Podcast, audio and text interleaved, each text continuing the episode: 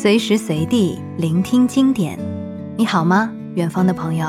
欢迎收听新经典 FM，我是易宁。本期的电台有一点特别哦，易宁为大家带来了《牧羊少年奇幻之旅》的作者巴西著名作家保罗·科埃略最新创作的两则寓言故事。保罗曾被称为是马尔克斯之后拥有最多读者的拉美作家。也是巴西最具影响力的当代作家之一。保罗虽然曾经是家人眼中的不良少年，却极其擅长写这种治愈温暖的小说童话。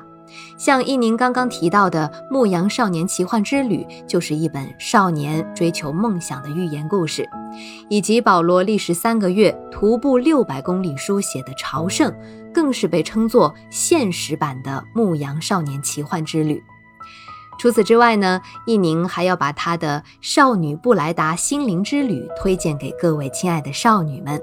这是一本寻找天赋与真爱的故事，要送给在爱情中迷茫的每一个你们。在全球疫情持续肆虐的当下。在焦虑、孤单、恐慌等情绪无尽蔓延的时刻，保罗希望这两则简单而温暖的故事中所谈到的同情、信任、希望与和平，会给大家带来光明与平静，还有继续前进的力量。保罗·科艾略特意授权我们以声音的形式向中国读者传播这份祝福。下面请听易宁为您演绎的版本。第一则寓言的题目只有简单的四个字母：A、B、C、D。当神父看到教堂里挤满了工人时，他感叹道：“啊，信仰仍然存在于人们的心中。”这些工人来自里约热内卢最贫穷的地区之一。他们抱着同样的目的，在周日聚集在这里，庆祝复活节。神父非常高兴，他庄重地走上了祭坛。这时，他听到一个声音：“A、B、C、D。”这听起来像是孩子的声音。他破坏了这一庄严的时刻。在场的人们也四处环顾，感到十分恼怒。然而声音还在继续：A、B、C、D。马上停下来！神父说道。那孩子仿佛刚回过神来，他恐惧地瞥了一眼周围的人，尴尬地涨红了脸。你在做什么？你看不出来你在打扰我们祈祷吗？孩子低下头，眼泪顺着他的脸颊流了下来。你妈妈呢？神父说：“他没有教过你怎么做弥撒吗？”孩子仍然低着头回答道：“对不起，神父，我从来没有学过怎么祈祷。”我在街上长大，没有父母。今天是复活节，我觉得我应该和上帝说说话，可我不知道他说什么语言，所以只能重复字母表上我知道的字母。我想，这样上帝就可以在天上用这些字母创造他喜欢的单词和语句。孩子站了起来，我要走了。我不想打扰那些知道如何和上帝说话的人。跟我来，神父说道。神父牵着孩子的手，带他走上了祭坛，然后对教堂会众致辞。今天，在弥撒开始之前，我们要做一个特别的祷告。我们要请上帝写出他想听的话。每一个字母都代表着过去一年中我们努力做好事、为实现梦想勇敢奋斗或无言祈祷的时刻。我们请上帝将这些生活中的字母放到合适的位置，希望这些字母能使他创造出令他满意的单词或语句。神父紧闭双眼，开始背诵字母表。不久，整个教堂都回响起这样的声音：A、B、C、D。你知道吗？就是这样，无数个筑梦的日夜，无数次跌倒后鼓起勇气的前进，都是从最简单的起点，从零。开始成长起来的。面对生活中无数的无能为力，最重要的不是还要做什么，而是怀揣着那颗最简单、最纯粹的初心，带着就算归零也要努力前进的勇气生活下去。对我们每个人来说，最珍贵的永远是那颗不会磨灭希望的、闪闪发光的赤子之心。第二则寓言和一位睿智的国王有关，故事的题目是“唯有内心和平，方有世界和平”。从前有一个国王，他统治下的王国充满着和平，虽然邻国都处在水深火热的战争之中，但这个王国的人民都很幸福。国王召见了他的顾问，问道。为什么只有我们的国家如此和平？呃，因为人们都很满足。大臣回答道。但是为什么人们感到满足呢？国王继续问道。呃，因为，呃，因为人人安居乐业。生活在战争之中太危险了。国王仍然很担忧。也许有一天他们会厌倦彼此间的争斗，转而攻击我们。我们怎样才能教会邻国和平的重要性呢？有一天，国王正坐在湖边沉思，一个船夫经过。国王问他：“你有什么办法能让我们的邻国理解和平的重要性？”和我们说着不同的语言，船夫回答道：“我不知道他们怎么才能理解。”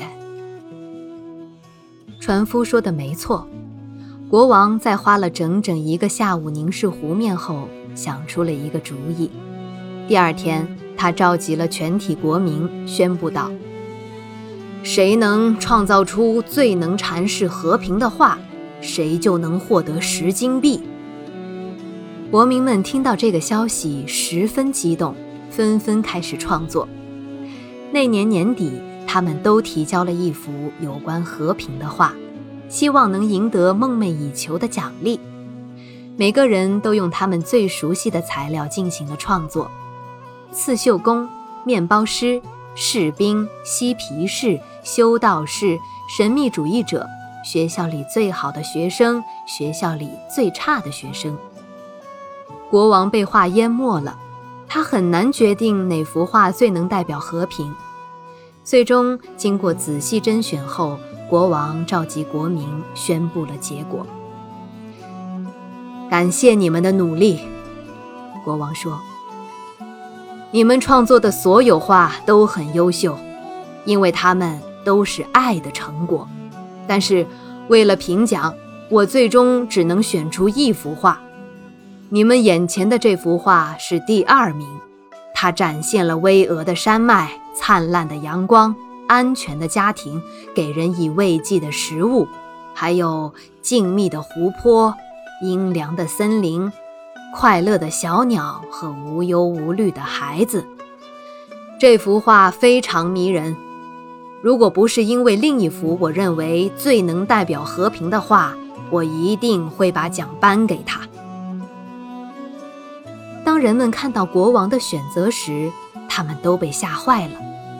画中挺立着一棵大树，在树梢最高处摇摇欲坠的鸟窝里，一只小雏鸟正大张着嘴，等待衔着食物正向它飞来的鸟妈妈。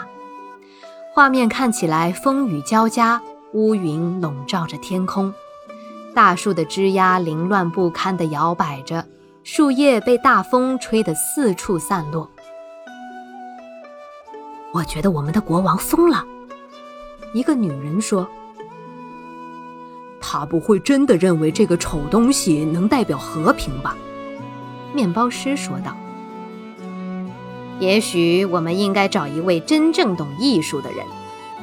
国王的占星师建议道：“你们可能觉得我对艺术一无所知，又完全不理解和平。”国王说道：“我第一次看到这幅画时也被吓到了，自然界仿佛在大发雷霆。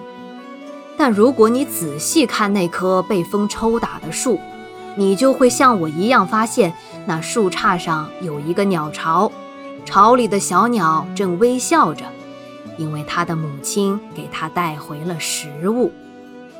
对我来说，这就是和平真正的含义。当你的心中充满欢乐，当你有能力为你的家人奋战，无论你经历什么，内心的平静都能使你克服所有的困难。这幅画流传到了许多其他的国家，国民们逐渐理解了国王的深意，心中充满了和平与安定。其实，每当看到这幅画，一宁心中真的会想到疫情时期的我们，想到那段晴天霹雳般的日子。可是接下来，我马上就会想起那个时候，我们是如何通过各种方式为彼此加油打气、共同抗疫的那些日夜。就像这幅画中的小鸟，在风雨交加的时刻，依然这么有生命力。保罗·科艾略的两则寓言故事落下帷幕了，简短却有力，提醒着我们面对此时此刻的风浪，更要心怀阳光，拥抱善意。静候佳音。我们渴望一个目标，一个方向，一个未知道路上的指引，一个洞悉命运的机会。那么，我们首先要接受现实。我们自以为知晓所有的答案，却不知面临的问题早已改变。我们享受着舒适区内的安逸，却不知无形的敌人早已入侵。前方是未知的迷雾。我们要重视当下生活中的每件小事，哪怕现实是蜿蜒的荆棘，我们才更要去珍惜我们爱的和爱我们的人，去帮助那些需要帮助的人。当我们陷入困境时，总会有人伸出援手，不是上帝，而是那些刚好出现在我们生命中、怀着善意的人们。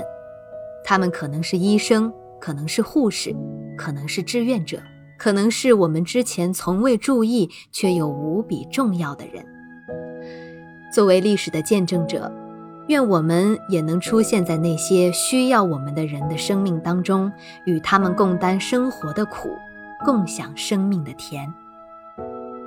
好啦，本期的内容到这里就要结束了。特殊时期，我想最靠谱的祝福就应该是祝你健康。等我们一起熬过这段困难的时间，再以更好的姿态微笑着见面。我是易宁，新经典 FM，我们下期再见。